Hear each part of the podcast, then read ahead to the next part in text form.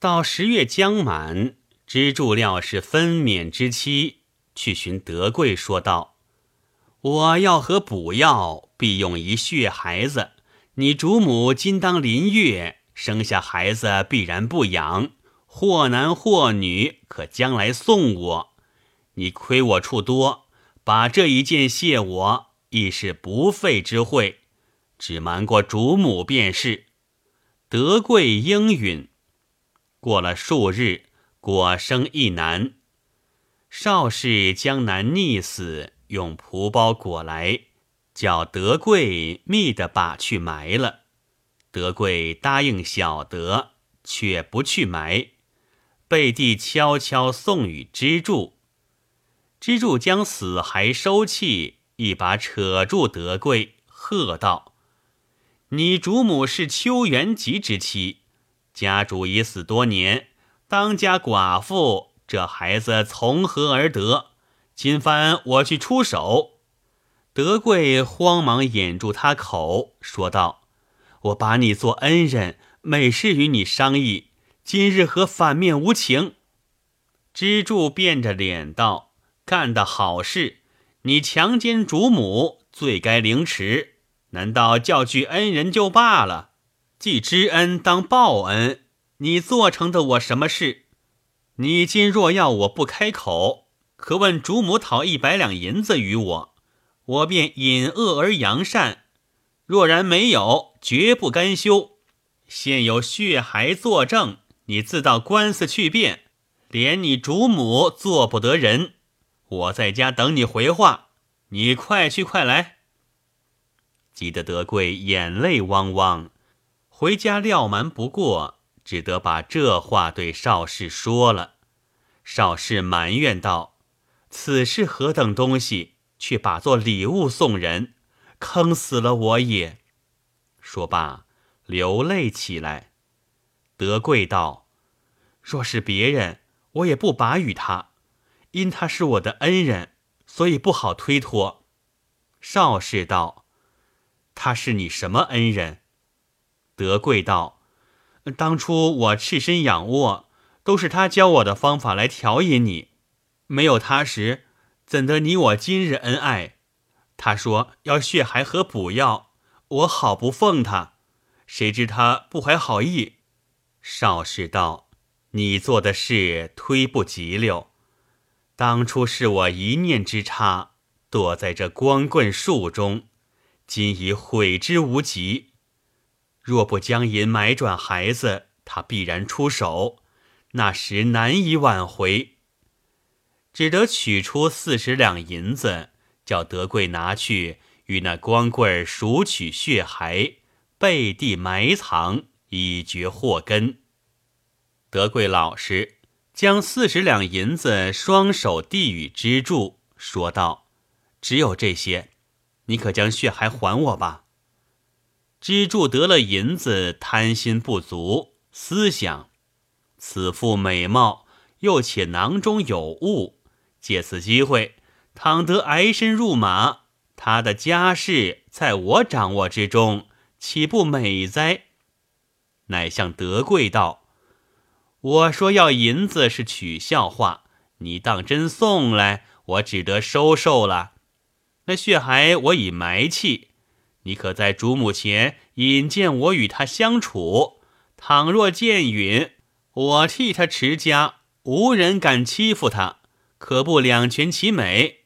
不然，我仍在地下掘起孩子出手，限你五日内回话。德贵出于无奈，只得回家述与邵氏。邵氏大怒道：“听那光棍放屁！”不要理他。德贵遂不敢再说。却说支柱将血骸用石灰淹了，仍放蒲包之内，藏于隐处。等了五日，不见德贵回话，又挨了五日，共是十日。料得产妇也健忘了，乃往邱家门首伺候德贵出来，问道。所言之事记否？德贵摇头道：“不记，不记。”支柱更不问第二句，往门内直闯进去。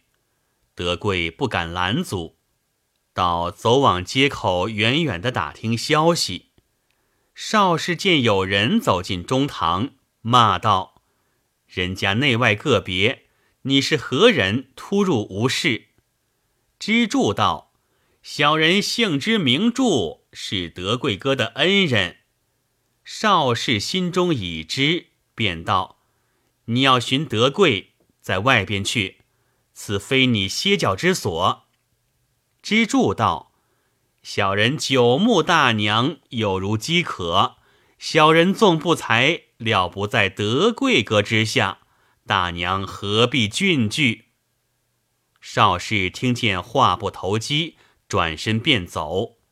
支柱赶上，双手抱住，说道：“你的私孩现在我处，若不从我，我就守关。”邵氏愤怒无极，只恨摆脱不开，乃以好言哄之，道：“日里怕人知觉，到夜时我叫德贵来接你。”支柱道：“亲口许下，切莫失言。”放开了手，走几步，又回头说道：“我也不怕你失信。”一直出外去了。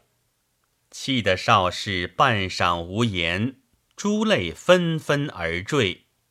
推转房门，独坐凳子上，左思右想，只是自家不是。当初不肯改嫁，要做上流之人，如今出乖露丑，有何颜见诸亲之面？又想到日前曾对众发誓。我若是二姓更二夫，不是刀下亡，便是绳上死。我今拼着性命，谢我亡夫于九泉之下，却不干净。秀姑见主母啼哭，不敢上前解劝，守住中门，专等德贵回来。德贵在街上望见支柱去了，方才回家。见秀姑问：“大娘呢？”秀姑指道：“在里面。”德贵推开房门看主母，却说少氏取床头解手刀一把，欲要自刎，单手不起，哭了一回，把刀放在桌上，在腰间解下八尺长的汗巾，打成结儿，悬于梁上。要把颈子套进结去，心下辗转凄惨，禁不住呜呜咽咽的啼哭。忽见德贵推门而进，陡然触起他一点念头：当初都是那狗才做圈做套来捉弄我，害了我一生名节。说时迟，那时快，只就这点念头起处。仇人相见，分外眼睁。提起解手刀，往德贵当头就劈。那刀如风之快，恼怒中气力加倍，把德贵头脑劈作两截，血流满地，当时呜呼了。邵氏着了忙，便引颈受套，两脚蹬开凳子。做一个秋千把戏，地下新天冤恨鬼，人间少了俏孤霜。常言赌尽道，银尽沙，今日只为一个银子，害了两条性命。且说秀姑平息惯了，但是德贵进房，怕有别事，就远远闪开。今番半晌不见泽生，心中疑惑，去张望时，只见上吊一个，下横一个，吓得秀姑软作一团。按定了胆，把房门款上，即跑到叔公邱大圣家中报信。邱大圣大惊，转报邵氏父母同到邱家，关上大门。将秀姑盘问致死缘由。原来秀姑不认得支柱，连血骸榨去银子四十两的事，都是瞒着秀姑的。以此，秀姑只将邵氏德贵平息奸情叙了一遍。今日不知何故，两个都死了。三番四复问他，只如此说。少公少母听说奸情的话，满面羞惭，自回去了，不管其事。邱大圣只得带秀姑到县里出手。知县验了二尸，一名德贵刀劈死的，一名邵氏缢死的。审问了秀姑口词，知县道：“邵氏与德贵奸情是敌，主仆之分已废，必是德贵言语触犯，邵氏不忿，一时失手，误伤人命，情慌自缢，更无别情。”则令邱大圣并列，秀姑知情，问账关脉。再说支柱自那日调戏不遂回家，还想赴夜来之约。听说弄死了两条人命，吓了一大跳，好几时不敢出门。一日早起，偶然捡着了石灰烟的血骸，连蒲包拿去抛在江里。遇着一个相识，叫做包九，在仪针闸上当夫头，问道：“支大哥，你抛的是什么东西？”支柱道：“呃，腌几块牛肉，包好了，要带出去吃的，不期臭了。啊，九哥，你两日没甚事，到我家吃三杯。”包九道：“今日忙些个，苏州府矿中老爷迟意赴任，即刻传道。”在此攒夫嘞，支柱道：“啊，既如此，改日再会。”支柱自去了。却说矿中原是吏员出身，礼部尚书胡莹建为苏州府太守，在任一年，百姓呼为矿青天。因丁忧回籍，圣旨夺情启用，特赐迟意赴任。传至仪真闸口，旷爷在舱中看书，忽闻小儿啼声，出自江中，想必溺死之儿。差人看来，回报没有。如此两度，旷爷又闻啼声，问众人，皆云不闻。旷爷口称怪事，推窗亲看。只见一个小小蒲包浮于水面，旷爷叫水手捞起，打开看了，回复是一个小孩子。旷爷问：“活的死的？”水手道：“石灰淹过的，像死了久了。”旷爷想到：死的如何会提？况且死孩子抛掉就罢了，何必灰烟？必有缘故。叫水手把这死孩连蒲包放在船头上，如有人晓得来历，秘密报我，我有重赏。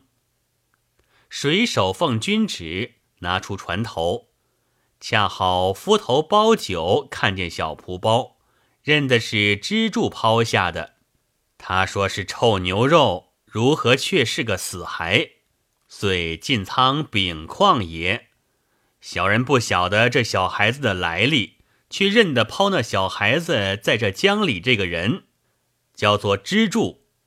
旷爷道：“有了人就有来历了。”一面差人密拿支柱，一面请仪真知县到茶院中同问这节公事。旷爷带了这死孩做了茶院，等得知县来时。支柱也拿到了，旷爷上座。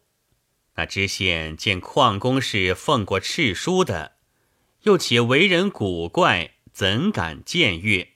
推训了多时，旷爷只得开言，叫支柱：“你这石灰烟的小孩子是哪里来的？”支柱正要抵赖，却被包九在旁指实了，只得转口道：“小的见这脏东西在路旁不便，将来抛向江里，其实不知来历。”况爷问包九：“你看见他在路旁捡的吗？”包九道：“他抛下江里，小的方才看见。问他什么东西，他说是臭牛肉。”况爷大怒道：“既假说臭牛肉，必有瞒人之意。”喝叫手下选大毛板，先打二十再问。旷爷的板子厉害。二十板抵四十板还有余，打得皮开肉绽，鲜血迸流。支柱只是不招，旷爷喝叫夹起来。旷爷的夹棍也厉害，第一遍支柱还熬过，第二遍就熬不得了。招道：“这死孩子是少寡妇的，寡妇与家童德贵有奸，养下这私胎来。”德贵央小的替他埋藏，被狗子爬了出来，故此小的将来抛在江里。况爷见他言辞不一，又问：“你肯替他埋藏，必然与他家通情？”支柱道：“小的并不通情，只是平日与德贵相熟。”况爷道：“他埋藏只要腐烂，如何把石灰淹着？”支柱知无不来，只得磕头道：“青天爷爷，这石灰其实是小的淹的。小的知少寡妇家殷实，欲留着死孩，去虚索他几两银子。不期少氏与德贵都死了，小的不遂其愿，故此抛在江里。”况爷道：“那妇人与小厮果然死了吗？”知县在旁边。起身打一躬，答应道：“死了，是知县亲验过的。”旷爷道：“如何便会死？”知县道：“那小厮是刀劈死的，妇人是自缢的。知县也曾详细，他两个奸情已久，主仆之分久废，必是小厮言语触犯，那妇人一时不忿，提刀劈去，误伤其命。”情慌自缢，别无他说。况爷肚里踌躇，他两个既然奸密，就是语言小伤，怎下此毒手？早间死孩子啼哭，必有缘故，遂问道：“那邵氏家还有别人吗？”知县道：“还有个使女，叫做秀姑，关卖去了。”旷爷道。关麦一定就在本地，凡贵县差人提来一审，便知端地。知县忙差快手去了。不多时，秀姑拿到，所言与知县相同。旷爷踌躇了半晌，走下工作，指着支柱问秀姑道：“你可认得这个人？”秀姑仔细看了一看，说道：“小妇人不认识他姓名，曾认得他嘴脸。”况爷道：“是了，他和德贵相熟，必然曾同德贵到你家去。你可实说，若半句含糊，便上攒。”秀姑道：“平日间实不曾见他上门，只是节末来。”他突入中堂调戏主母，被主母赶去。随后德贵方来，主母正在房中啼哭。德贵进房，不多时，两个就都死了。旷爷喝骂之助，光棍，你不曾与德贵通情，如何敢突入中堂？这两条人命都因你起，叫手下再与我夹起来。支柱被夹昏了，不由自家做主，从前至尾如何教导德贵哄诱主母？